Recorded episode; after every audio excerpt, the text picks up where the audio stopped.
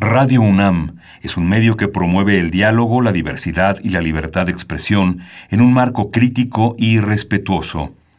Los comentarios expresados a lo largo de su programación reflejan la opinión de quien los emite, mas no de la radiodifusora. Radio UNAM presenta Al compás de la letra. Al compás de la letra. Un programa conducido por María Ángeles Comezaña.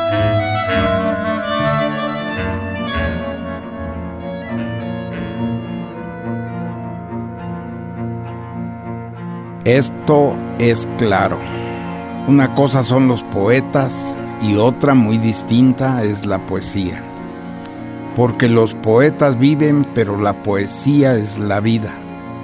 Los poetas sufren, pero la poesía es el llanto. Y si los poetas lloran, la poesía es la lágrima. Si los poetas son bosque, la poesía es el aroma. Si los poetas son valles, la poesía es la quietud. Si los poetas son mares, la poesía es lo infinito, si los poetas son trueno. Es sencillo saberlo, la poesía es el relámpago. Los poetas entonces, ahora lo vemos, son otra cosa. La poesía también es distinta. La poesía no es la rosa, la poesía es el perfume. La poesía no es el cielo, poesía es el horizonte. La poesía no es la noche, la poesía es una estrella. La poesía no es el beso, la poesía es el suspiro. La poesía es la palabra, el sentimiento, el pensamiento, la voluntad, la rebeldía, la osadía, el temor, es la pena, la queja, el amor, el dolor, el vacío, es la nada, es el todo, el nunca, el siempre, el adiós, el ahora. Es todo aquello que se nos da a los poetas para vivirlo y compartirlo un instante.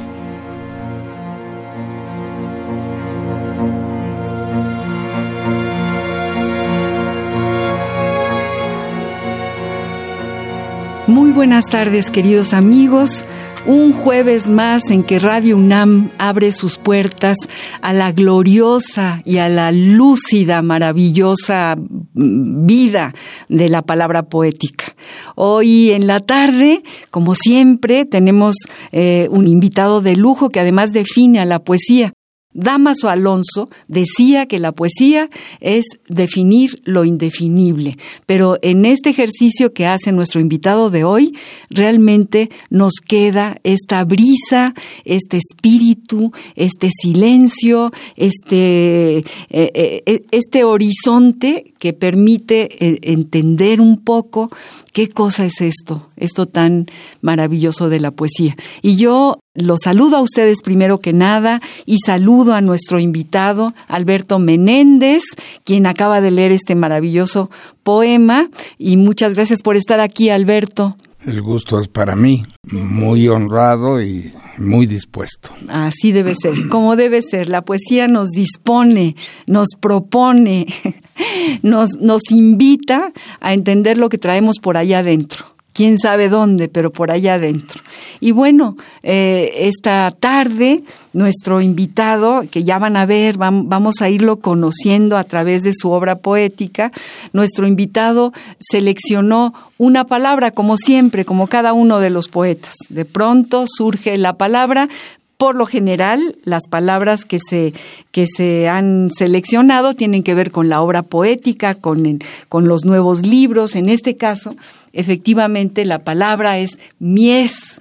A nuestro poeta eh, Alberto Menéndez se le ocurrió esta palabra justamente porque su libro más reciente, su antología, digamos, de obra reunida, se llama justamente Tiempo de Mies, tiempo de ciega. Entonces esta palabra que nos suena en el oído, mies, es de la que vamos a tirar para ir metiéndonos, introduciéndonos a la obra poética de Alberto Menéndez. Y yo le pediría a, a nuestra productora que nos lleve a lo que dice el diccionario de la Real Academia de, de, la Lengua Española sobre esta palabra para que después tú nos platiques por qué se te ocurre este título tan, tan espléndido para tu obra reunida y esta palabra para nuestro programa. La ruta de la palabra.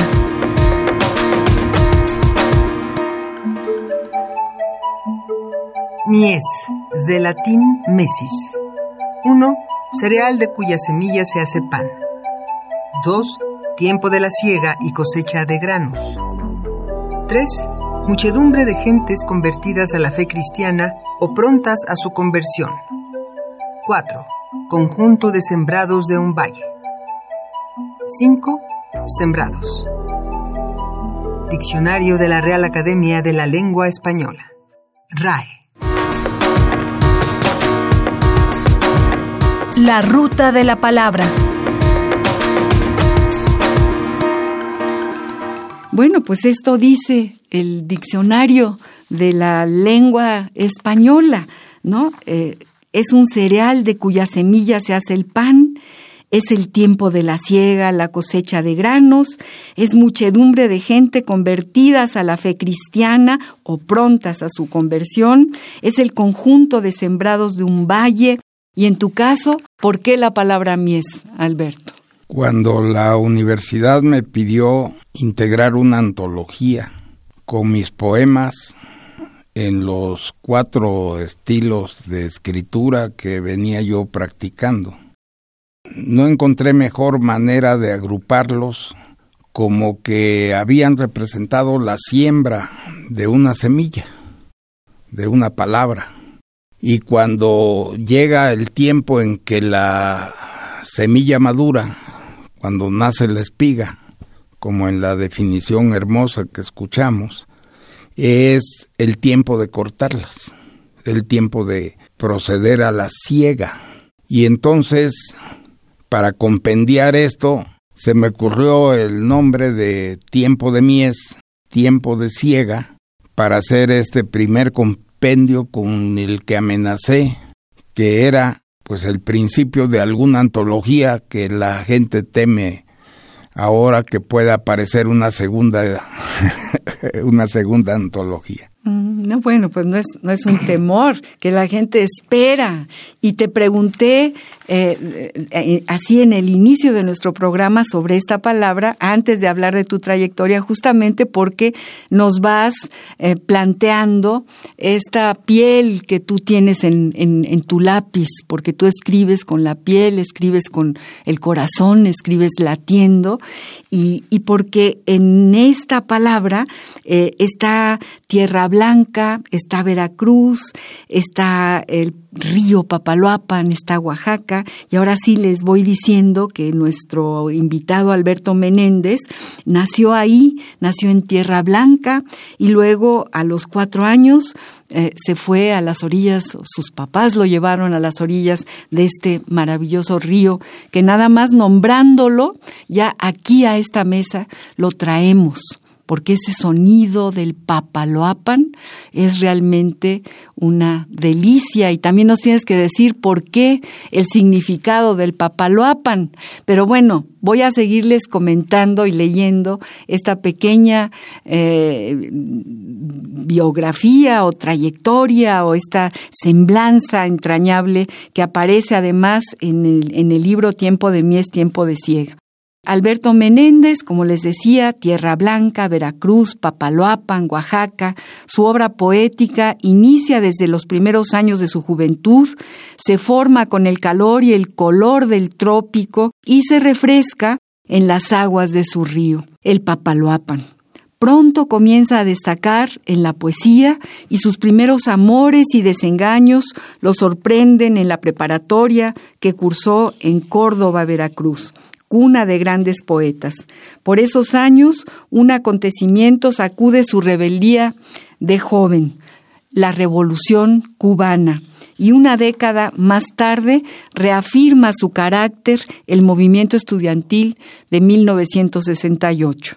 Escribe su poesía comprometida y algunas de sus letras sirven para canciones de protesta que se cantan en el campus universitario. Al cabo de los años, su poesía madura, sus poemas de amor y sus pretextos adquieren serenidad, pero no pierden nunca su vehemencia y su pasión. Sus libros comienzan a aparecer en cortas ediciones y comienza a ganar lectores que esperan su nueva publicación. Los títulos que inician son Pupilas, Lira que canta, Enamorado yo, editados en Córdoba, y con el polvo de esta tierra, Ríos de noviembre, Libre por ti, Mandamientos de amor, No quiero un funeral, y a pesar del silencio, en la Ciudad de México. Y ahora tenemos este, este libro reciente del que les acabo de hablar con el título Tiempo de mies, tiempo de ciega. Alberto. Esta es la, la, semblanza de nuestro invitado de honor y de, y de esto que trae a esta mesa, que es ni más ni menos que la, la cosecha de una trayectoria de muchísimos años al pie de la poesía encontrando, buscando esas respuestas que, que siempre llegan con otra pregunta.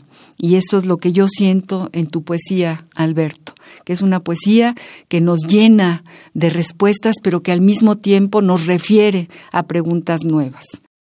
¿Desde cuándo empiezas a escribir? ¿Cuándo fue tu primer poema, si es que te acuerdas? Pues yo recuerdo que todavía era un niño cuando se despertó en mí pues esta natural observación de las cosas, de la naturaleza, de la vida. Y como has mencionado, me crié y me formé a orillas del río Papaloapan y esa fue mi primera inquietud, aprender del río, del que allí llamamos nuestro Padre Río, pues esa ímpetu, esa fuerza, ese vigor que no se detiene ante nadie.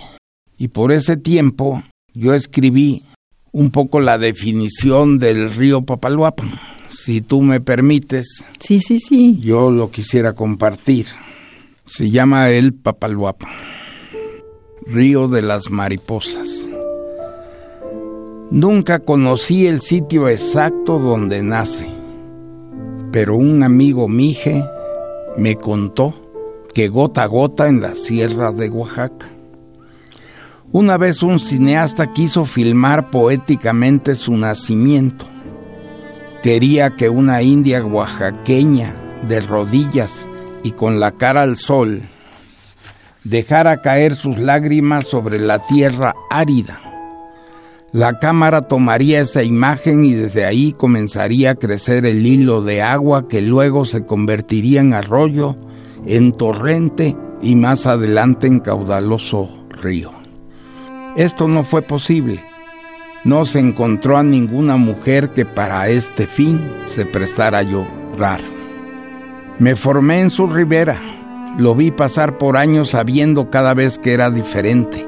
Lo disfruté cruzándolo y me atemoricé cuando sin control salía de su cauce e invadía tierras y arrastraba ganado. Y ese río que era vida se transformaba en muerte. Con él viví, junto a él crecí y me maravillé de su color esmeralda bajo los platanares sus azules matices de mañana, su púrpura encendida por la tarde, el oro de sus ondas y la luna de plata en sus lagunas. De mi río, de ese padre aprendí que no hay diques que frenen el anhelo, que la voluntad rodea muros y derriba paredes, que la vida se ofrenda para dar paso al inmenso océano pero que sus aguas violentas se tornan apacibles, serenas, para llevar las ramas de cuyas hojas secas se abrirán las crisálidas que serán mariposas.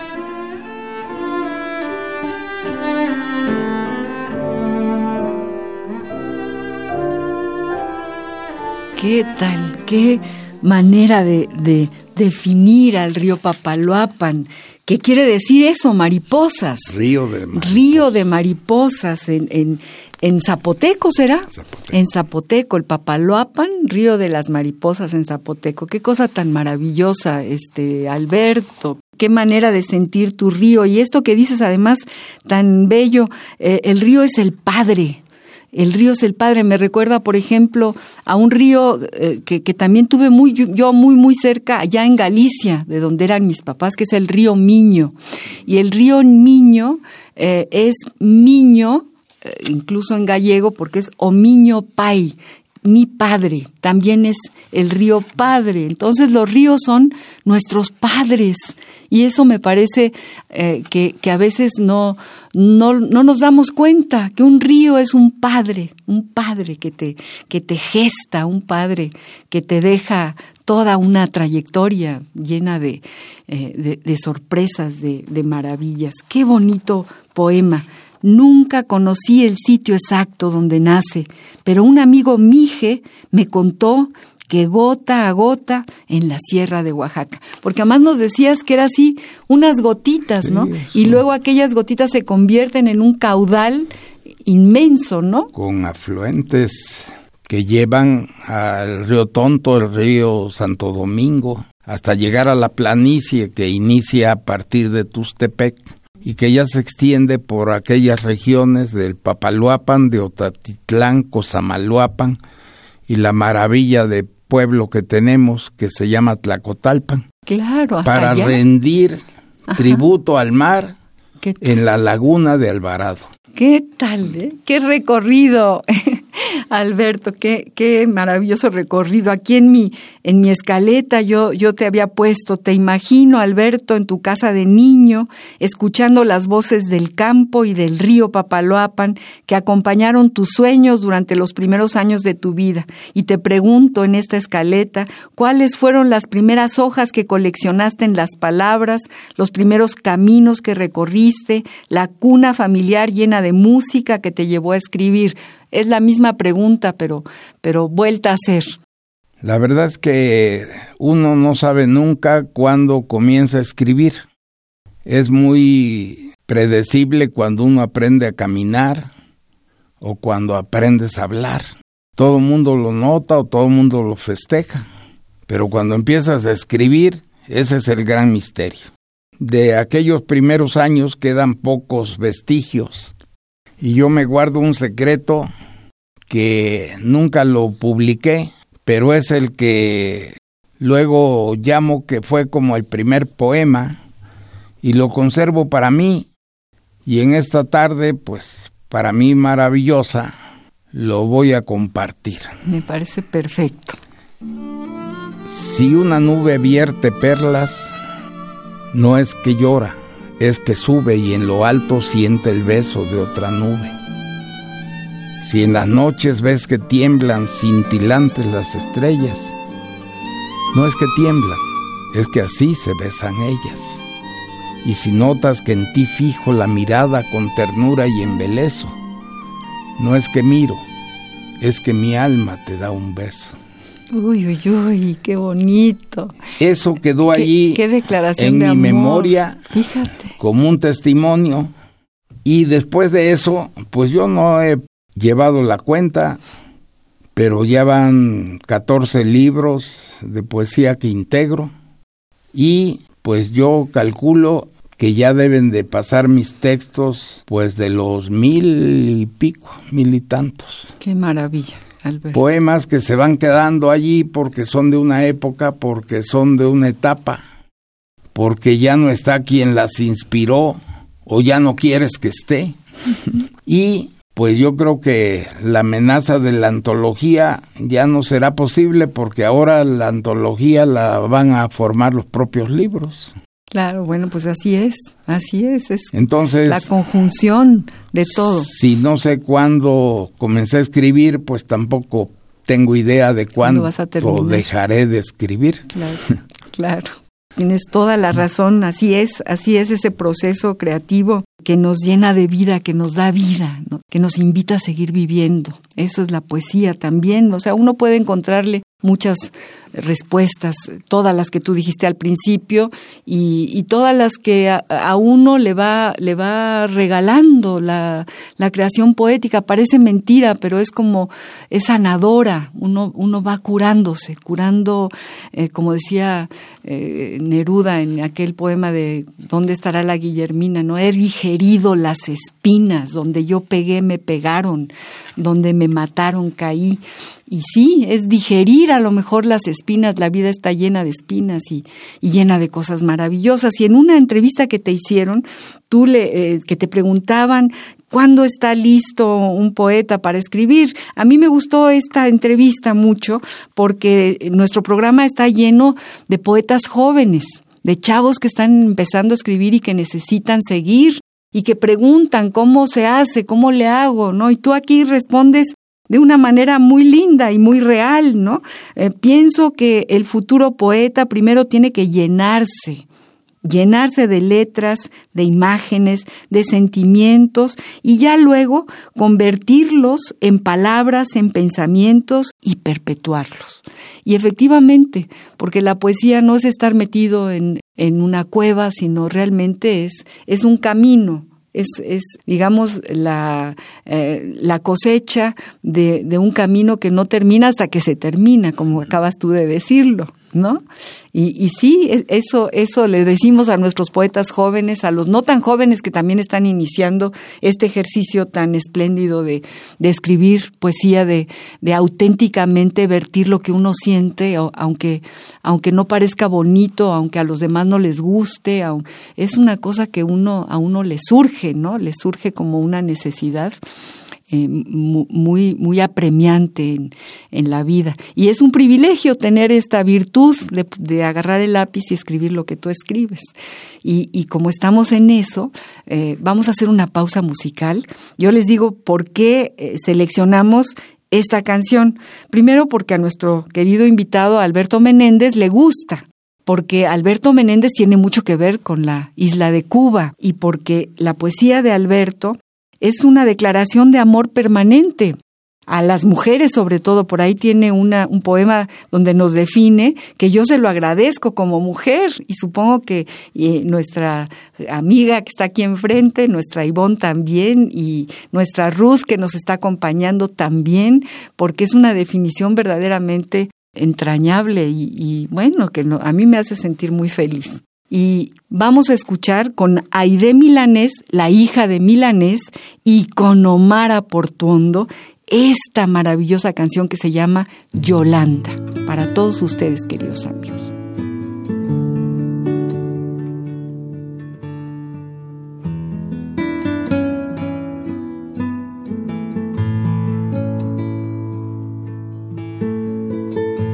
Esto no puede ser nomás una canción.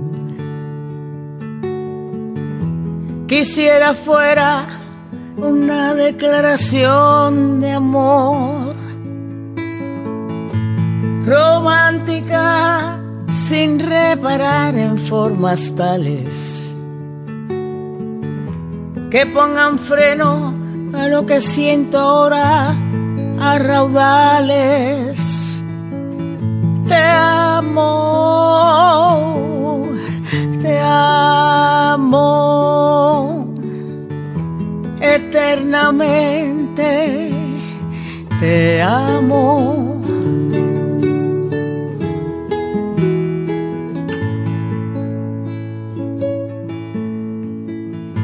Si me faltaras no voy a morirme si he de morir, quiero que sea contigo. Mi soledad se siente acompañada. Por eso a veces sé que necesito tu mano,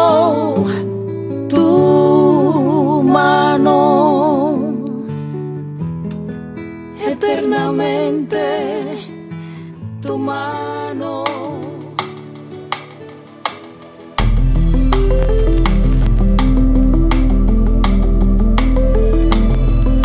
Al compás de la letra.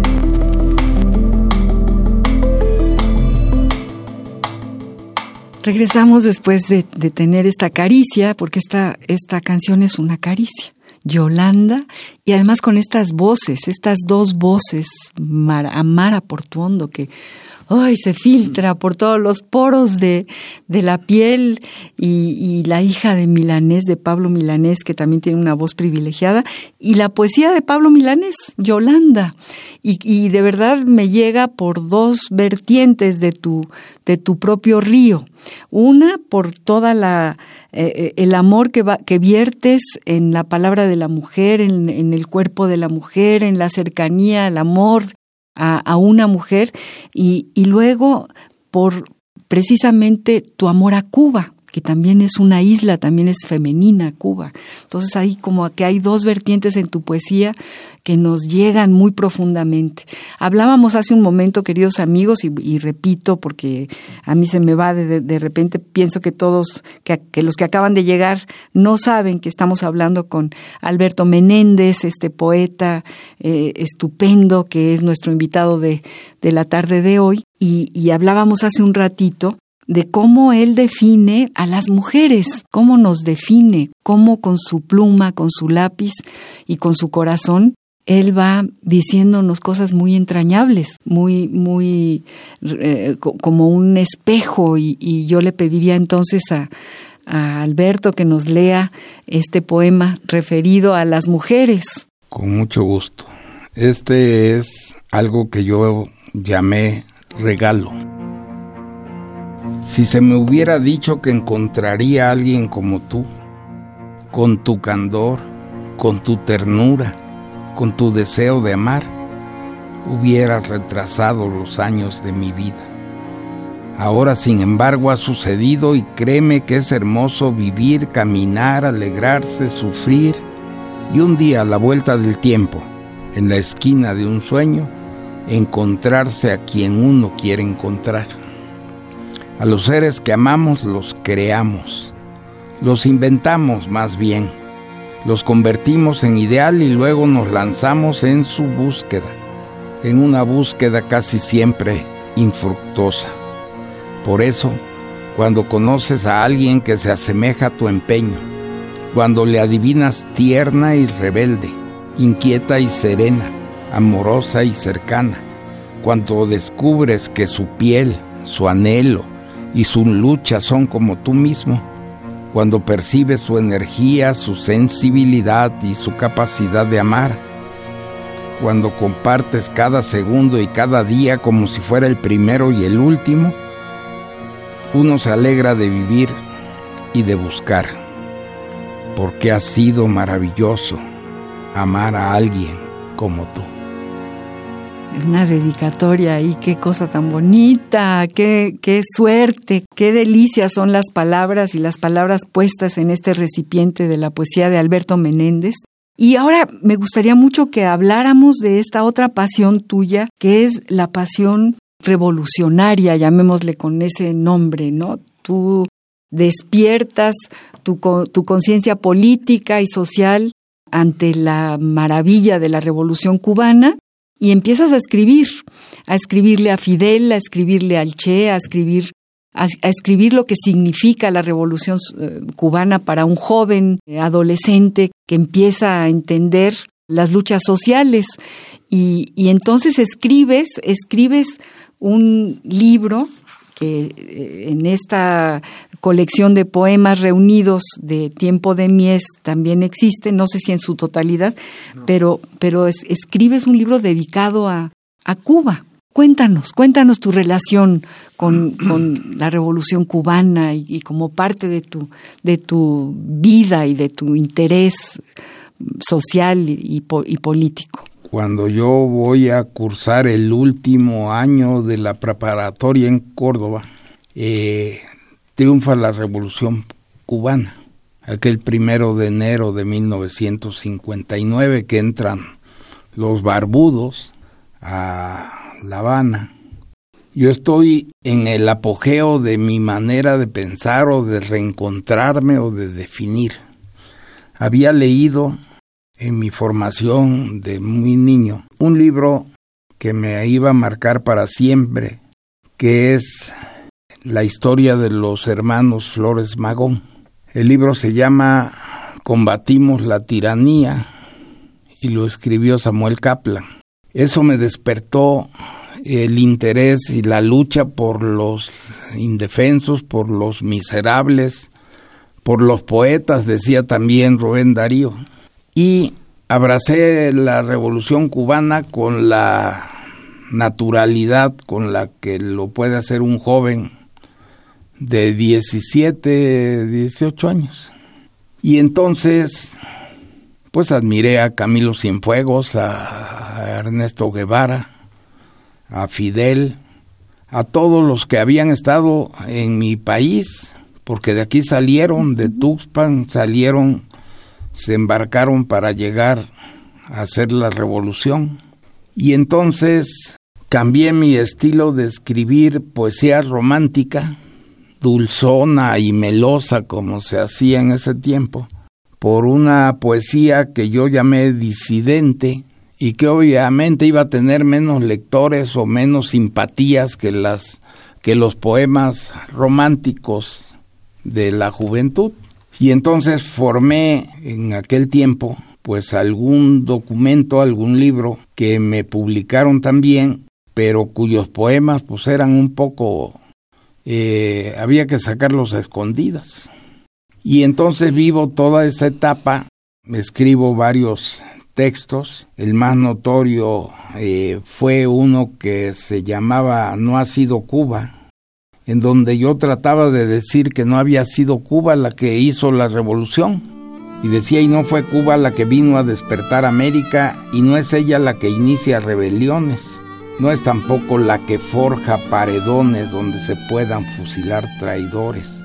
No ha sido Cuba la que inspiró a Sandino, a Morelos, a Martí y a tantos patriotas a luchar heroicos.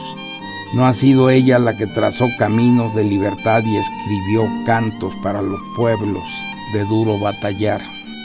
No ha sido Cuba, y termino diciendo que es el hambre la que hace las revoluciones. Es el hambre la que hace a la patria sentirse soberana. Y ella es hoy y habrá de ser mañana la que despierte al fin con sus canciones a los pueblos que continúan dormidos con la marca sangrante de explotados. Ella es la que inspira rebeliones, es la que hace al hombre imaginarse libre, es la que hace a la patria sentirse soberana. El hambre hace las revoluciones. Y entonces eh, sigo escribiendo pues una especie de poesía social a los campesinos en defensa de Vietnam, de todos los movimientos que hay entonces, y concluyo esa etapa con una muy lamentable época que fue el movimiento estudiantil de 68, que es lo que propicia este libro que mencionas, que se llama No quiero un funeral, en donde acuso, como debimos haber acusado todos, a los asesinos de jóvenes de aquel entonces. Este libro se logra publicar 30 años después, gracias al rector Barnés, que decide dar un tiempo. Pero, pues yo creo que hasta la fecha, esta es una deuda pendiente con los jóvenes de entonces, que ya no somos tantos, tan jóvenes ahora, pero que perdimos ahí, pues no solo la esperanza, sino perdimos la libertad, perdimos pues tantas cosas que ni siquiera habíamos ganado. Bueno, pero sí se ganaron muchas cosas. Sí, se ganaron. Se perdió, se hubo la catástrofe de Tlatelolco, pero a partir de ahí México fue otro México. ¿No, no, no crees tú, Alberto? Yo creo que es otro México, pero que la deuda no, no está saldada. Todavía quedaron a deber, ha habido comisiones de la verdad y uno de los causantes pues se revuelca ahí en su propia miseria de no poder morir. Y entonces yo escribí por ese tiempo, abarcando todo este periodo, asesinos. Asesinos les grito porque he visto manar la sangre de mil pechos jóvenes, porque he visto apagarse entre bazucas las voces de pequeños que aún cantaban, porque los vi romper cráneos repletos de tiernos arrebatos juveniles, porque he visto lavar luego la sangre de paredes y calles con cepillos, porque he visto en la plaza doblegadas por balas y por tanques muchos cuerpos, porque he visto caer con rabia y llanto sus puños recios sin pedir clemencia, porque he visto quebrarse entre las botas sus manos limpias que aún llevaban libros, porque he visto robarse los despojos para ocultar su miserable crimen, porque he oído decir mentiras viles que manchan más sus ya manchadas sienes, porque he oído decir que fueron ellos los que rompieron con balas su silencio, porque los vi clavar sus bañonetas entre los pechos que encerraban sueños, porque los vi trocar en desconsuelo las ilusiones de quienes en su canto pedían escuelas, dignidad, vergüenza, porque los vi barrer como un infame soplo su rebeldía bendita de muchachos, porque los vi acallar con cobardía las promesas de seres con derechos, porque los vi mancharse y sonreír, porque los vi correr como mastines y llenarse de sangre el hocico y el alma, porque olvidaron que también son niños los que aguardan en casa su mañana, porque olvidaron su razón de hombres, asesinos, les grito yo, asesinos.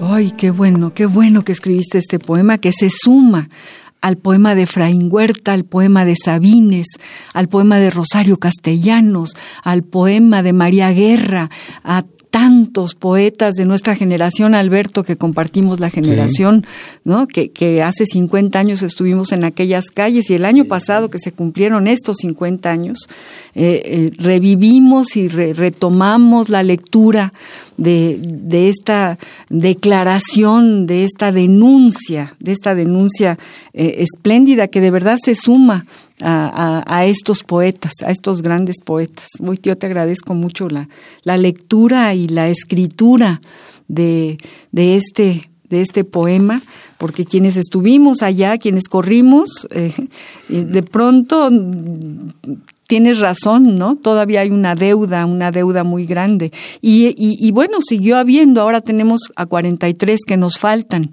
y a muchos otros, a todas las fosas clandestinas que están, que están sembradas por la República Mexicana y, y a muchos jóvenes que, que todavía nos faltan. Eh, queridos amigos, como siempre tenemos un epistolario, un pequeño, pequeño eh, epistolario que en, en, este caso es un fragmento de la única carta que pudo recibir a Leida March, la esposa del Che Guevara, mientras él lideraba la guerrilla en Bolivia. Esta carta fue llevada a Cuba por un peruano también revolucionario, Juan Pablo Chang, que le llamaban el chino y después de su visita al campamento de Nancahuazú el 2 de diciembre de 1966, antes de su incorporación definitiva a la guerrilla. Y traigo esta carta del Che porque creo que tiene mucho que ver con todo lo que tú traes adentro y, dejas escrito en tus libros, en tus poemas. Vamos a escuchar este fragmento de esta carta que le escribe el Che Guevara a su mujer. Epistolario. Domicilio conocido. Domicilio conocido.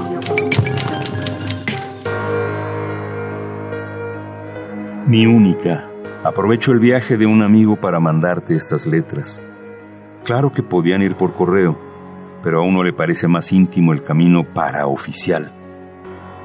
Te podría decir que te extraño hasta el punto de perder el sueño, pero sé que no me creerías, de manera que me abstengo pero hay días en que la morriña avanza incontenible y se posesiona de mí. En Navidad y Año Nuevo sobre todo. No sabes cómo extraño tus lágrimas rituales bajo un cielo de estrellas nuevas que me recordaba lo poco que le he sacado a la vida en el orden personal. De mi vida aquí, Poco interesante se puede decir. El trabajo me gusta, pero es excluyente y a veces un poco cansador. Estudio cuando me queda tiempo y sueño en algunos instantes. Juego ajedrez, sin contrincantes de categoría y camino bastante. Voy perdiendo peso, un poco de añoranza y otro del trabajo. Dale un beso a los pedacitos de carne, a todo el resto y recibe el beso preñado de suspiros y otras congojas de tu pobre y pelado marido.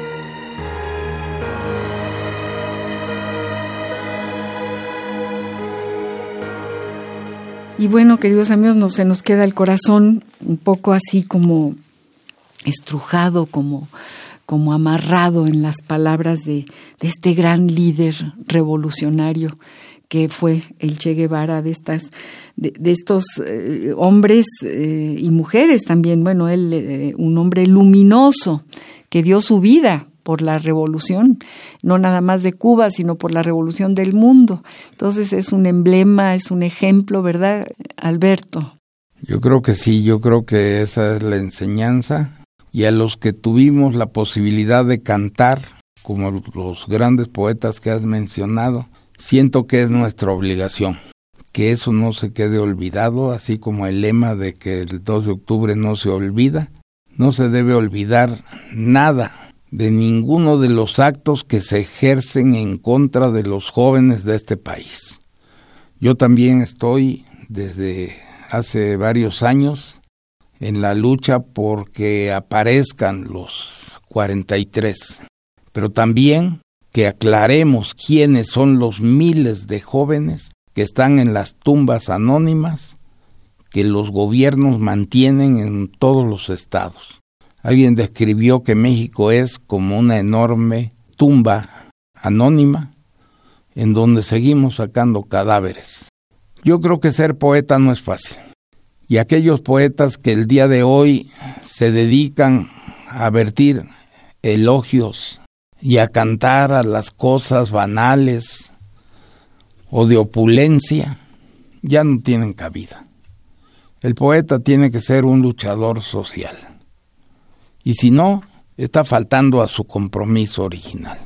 ¡Ay, qué maravilla que digas eso aquí en Radio UNAM para todos los que nos están escuchando. No, no es fácil, no es fácil ser poeta, tienes toda la razón. Implica un compromiso, efectivamente, un compromiso con, con el momento que vivimos, con la belleza y también con el horror que vivimos. Vamos a escuchar un poquito de música después de esta carta del Che, de esta carta que termina diciendo dale un beso a los pedacitos de carne, que son sus hijos. Eso, ay, qué bonito, ¿no? A todo el resto y recibe el beso preñado de suspiros y otras congojas de tu pobre y pelado marido, le termina esta carta del Che. Entonces, bueno, vamos a escuchar aquellos, aquellas voces del grupo, del trío de Carlos Puebla, no sé si te acuerdes, Alberto. mucho. Le cantan al Che Guevara. Vamos a escuchar. Vamos.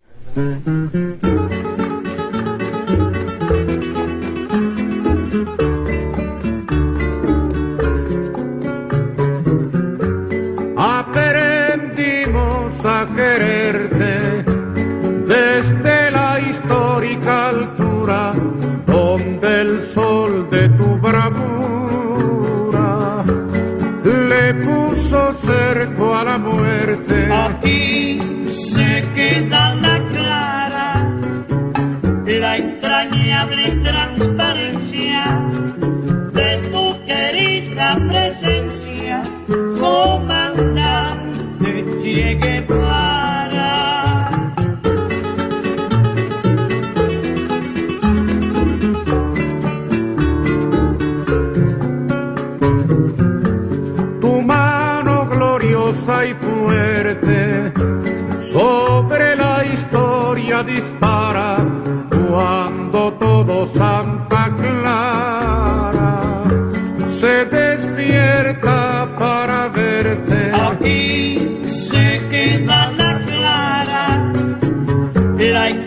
entrañable transparencia de tu querida presencia, comandante.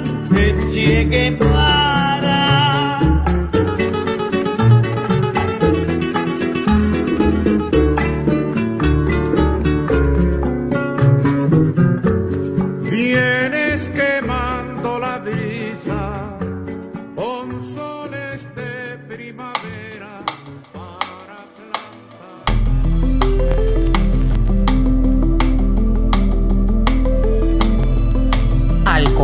De la letra.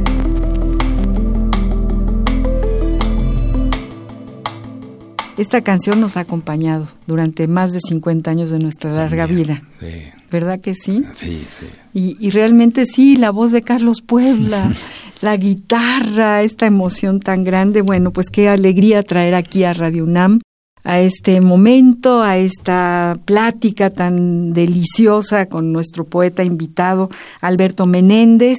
El libro de poesía reunida que se llama Tiempo de mí es tiempo de ciega tiene un prólogo de la hermana de Alberto que seguramente también es poeta, aunque no sea no, no se ha puesto a publicar sus poemas, pero bueno, es tan bonito el prólogo. Y justo hablando del Che y hablando de esto, eh, voy a leer un cachito de lo que ella escribe en este prólogo. Dice, tiempo de mies, tiempo de ciega, escrito por Guillermina Menéndez. Dice así, esta década de su juventud, hablando de ti, Alberto, plena, la de su libertad, rebeldía y vigor literario, se inicia con el triunfo de la Revolución cubana, como ya lo dijimos, la música de los Beatles, la guerra de Vietnam, el asesinato de los Kennedy, de Martin Luther King, de Ernesto Che Guevara, los movimientos estudiantiles del 68. En esa etapa nace su poesía revolucionaria, política o disidente, cuyo apartado habría de darle primero muchos sinsabores y después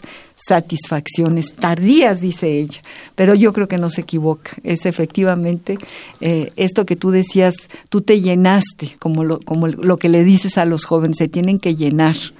Y llenar es estar llenos de compromiso con Sí. la vida. Sí, Yo creo que hay jóvenes o adultos que creen que ponerse a escribir es simplemente un día agarrar un lápiz y ponerse a inventar garabatos. No entienden que primero para escribir letras hay que llenarse de letras, hay que leer mucho, mucho, y a todos los poetas que uno tenga a la mano. Y después de eso, ya cuando esté saturado, que ya se le salen a uno las letras por los ojos, empezar a escribirlas, las Así nuestras, es, las es. propias. Entonces sí creo yo que, como decía hace un rato, que es un ejercicio complicado. Es más, yo creo que hay muy pocos que al final de su vida acaban mereciendo ser llamados poetas. Alguien me preguntó un día y le dije, pues a lo mejor yo seré poeta cuando muera. Una de las preguntas que tengo aquí para ti, Alberto, eh, ¿están en tu tintero otros poetas? ¿Quiénes fueron los que los que más han influido? Yo no creo en las influencias, yo sí creo en, en esto que, que, que sucede en adentro de nosotros cuando cuando leemos un poema, cuando ese poema nos está diciendo una verdad y se convierte en un espejo de lo que nos pasa, ¿no? De nuestra propia vida. Eh, ¿A quiénes leíste primero? ¿Quiénes han sido gestores de tu propio camino como poeta? Mira, yo creo que, que sí, que la vida de uno está alimentada por la vida de otros. Cuando yo estudié la prepa en Córdoba, ahí existió un enorme poeta que se llamó León Sánchez Arevalo. En esta ciudad, él me hizo un primer prólogo para un libro que escribí allí, que tú mencionaste, que se llama Lira que canta. Y me puso, entre otras cosas, que para tomar un buen vino debemos hacerlo en una copa de cristal cortado, de Corinto. Y este señor me dio clases, me enseñó más que nada de la vida, y de ahí me di cuenta que a todos los poetas a los que yo he logrado estrecharles la mano son los que están en mi panteón particular. Conocí aquí en la universidad a Pablo Neruda Ah, qué y lo saludé. No me digas eso, qué cosa, qué Tuve la oportunidad de conocer también a Nicolás Guillén. Y de los nacionales, pues ya te puedes imaginar, Jaime Sabines y a un enorme poeta que por ser demasiado culto a lo mejor no, no traspasó ahí esa frontera que fue Rubén Bonifaz Nuño. Nuño, fantástico poeta. Rubén Bonifaz Nuño me escribió cuando ya había perdido su vista y le costaba mucho trabajo, me hizo un manuscrito donde me dice que, que así como la llama cuando ya se va a apagar, se enciende, que así es la vida de un poeta, que cuando ya uno se va a apagar, como que la llama florece, se enaltece, nomás para morir. Entonces, yo creo que estas personas que menciono, también escuché una vez en la Plaza México que era a Stuchenko, el poeta Mm, ruso. Ruso. Que, que vino, Vino a México en 68. Vino eh, eh, a México un poco antes. ¿O en 67? Sí. Sí, yo recuerdo muy y, bien este, y llenó la plaza. Yo siempre Sí, decía, el día que un poeta llene un estadio, pues va a ser maravilloso. Pues ya no lo voy a ver. No, porque ahora los que llenan los estadios son los cantantes de rock. Pero también los poetas, ¿eh? También déjame decirte que hemos traído a esta, a esta burbuja poética a tantos creadores jóvenes. Te juro que la poesía está renaciendo, la poética de los jóvenes está haciendo su lugar, abriendo su camino. Yo soy muy optimista. Sí, pues espero Y que sí. son como los cantantes de rock. ¿Te acuerdas que Sabines era como, ca- como Sí, cantante ranchero? Porque a él lle- llegaba a cualquier... No había lugar nunca. Cuando cumplió 70 años en el Palacio de Minería, Palacio. ¿te acuerdas que le hicieron aquel homenaje? No cabíamos. Entonces, yo creo que todos los poetas, por el solo hecho de leerlos, te impregnan un poco de su sentir. Conocí también por circunstancias muy singulares a Mario Benedetti y puedo preciarme de que él me mandaba sus libros y me obligaba a que yo le mandara los míos. ¿En serio, Alberto? Respetado siempre la proporción. ¿Y por qué? ¿Cómo fue que lo conociste? Lo conocí por un- una temática muy simple. En algunas vacaciones me llevé a Tierra Blanca varios libros para leer, como es costumbre en diciembre, y me llevé la tregua. Entonces estaba yo leyendo la tregua abajo de, una, de un árbol en una hamaca, cuando el escritor, que es el viejo burócrata, aquel que se enamora Sí, por- no, de, no, la, no, no, aquella- de la empleada de, sí, de, la secretaria de Avellaneda. de Avellaneda. Y entonces él no sabe cómo resolver el problema, pero va el personaje a buscarla y se encuentra con que a la vuelta de la tipografía, Avellaneda está muerta. Entonces yo solté el libro y ya no lo seguí leyendo. Pero me quedó en la cabeza la idea de que le iba yo a reclamar a Mario Benedetti, Benedetti ¿por un día por qué matado a- mató a a Avellaneda. Avellaneda? Y un día iba yo rumbo a la UNAM, que allí trabajaba, cuando oigo que en una librería que estaba allí por el Teatro Insurgentes, iba a estar Mario Benedetti. Giré mi coche, llegué allí, me estacioné y había muchísima gente. Y entonces al personaje que vi con el pelo blanco, pero de frente, que era el sentido contrario de lo que yo iba, pensé que él, era Mario Benedetti. Benedetti. Entonces llegué y simplemente le reclamé. Le dije que no tenía progenitora porque cómo era posible que a un hombre que al final de su vida empieza a vivir, cómo haya- matarle al personaje. Sí, no, no, no. Y entonces Mario se rió mucho y me dijo, me han reclamado de todo, pero eres el primer Que me reclama. descarado que me reclama porque mato a un personaje. Ay, y entonces allí me dijo, yo creo que tú y yo tenemos que ser amigos. ¿Qué tal, y Alberto? fuimos amigos a distancia. Qué maravilla. Al final, ya de su vida, le dijo a su secretario, que también conocí, que me mandara todos los libros digitalizados de Mario Benedetti que yo tengo y siempre he puesto a disposición. Son setenta y tantos libros. Fíjate, Alberto, qué historia nos cuentas. Es una joya esta historia. este, Mario, incluso cuando le pregunté cómo hacer una, una antología, o, o no una antología, sino aquellos poemas que se van quedando solos, Claro. huérfanos, porque ya no siguió la persona o ya se murió, etcétera. Y entonces me dijo, mira, el libro que voy a presentar ahora en unos meses se llama Torre de Babel. Y ese es el compendio de aquellos poemas que no tienen continuidad. Ah, órale. ¿Qué tal a quien habla como puede? sí, sí, sí. Como la Torre de Babel, y no se entiende nada. Nada. Y entonces Aprendí ahí que los libros, que los poemas sueltos también sirven. Bueno, esta historia ya nos la guardamos para siempre, Alberto, y el tiempo es, es un horror, es una maravilla, pero también es un horror porque se acaba. O sea, es una maravilla cuando lo tenemos aquí calientito y queremos seguir platicando contigo, queremos seguir escuchando tu poesía, eh, leyéndote, escuchando, leer, escuchándote a ti, leer lo que escribes y bueno, lo que nos has contado, pero tenemos ya creo que dos minutos nada más, ya no tenemos tiempo ni siquiera de terminar con un poema tuyo pero esto que acabas de decirnos es un poema, absolutamente. Bueno, agradezco muchísimo eh, tu visita a esta cápsula del tiempo que nos llena de poesía. Ha sido de veras una delicia estar contigo, Alberto. Te agradezco mucho, mucho que hayas aceptado venir al compás de la letra. Pues con mucho gusto, María Ángeles. La universidad ha sido mi casa hace 50 años y lo seguirá siendo por el tiempo que viva. Pues muchas gracias por estar aquí. Gracias amigos, yo soy María Ángeles Comezaña. Le agradezco muchísimo a nuestra productora Ivonne Gallardo, a Emiliano Rodríguez que ha estado en la operación, en los controles técnicos.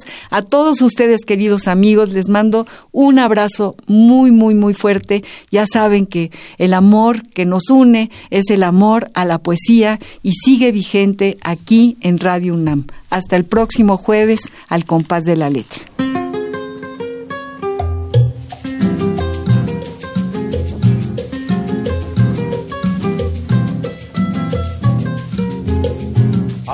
Pensaban seguir ganando el ciento por ciento con casas de apartamentos y echar al pueblo a sufrir y seguir de modo cruel contra el pueblo conspirando para seguirlo explotando.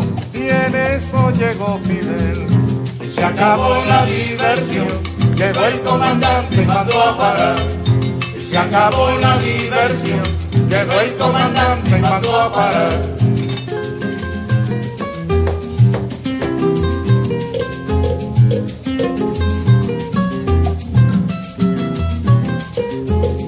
Aquí pensaban seguir tragando y tragando tierra, sin sospechar que en la sierra se alumbraba el porvenir y seguir de modo cruel la costumbre del delito, hacer de Cuba un garito y en eso llegó Fidel.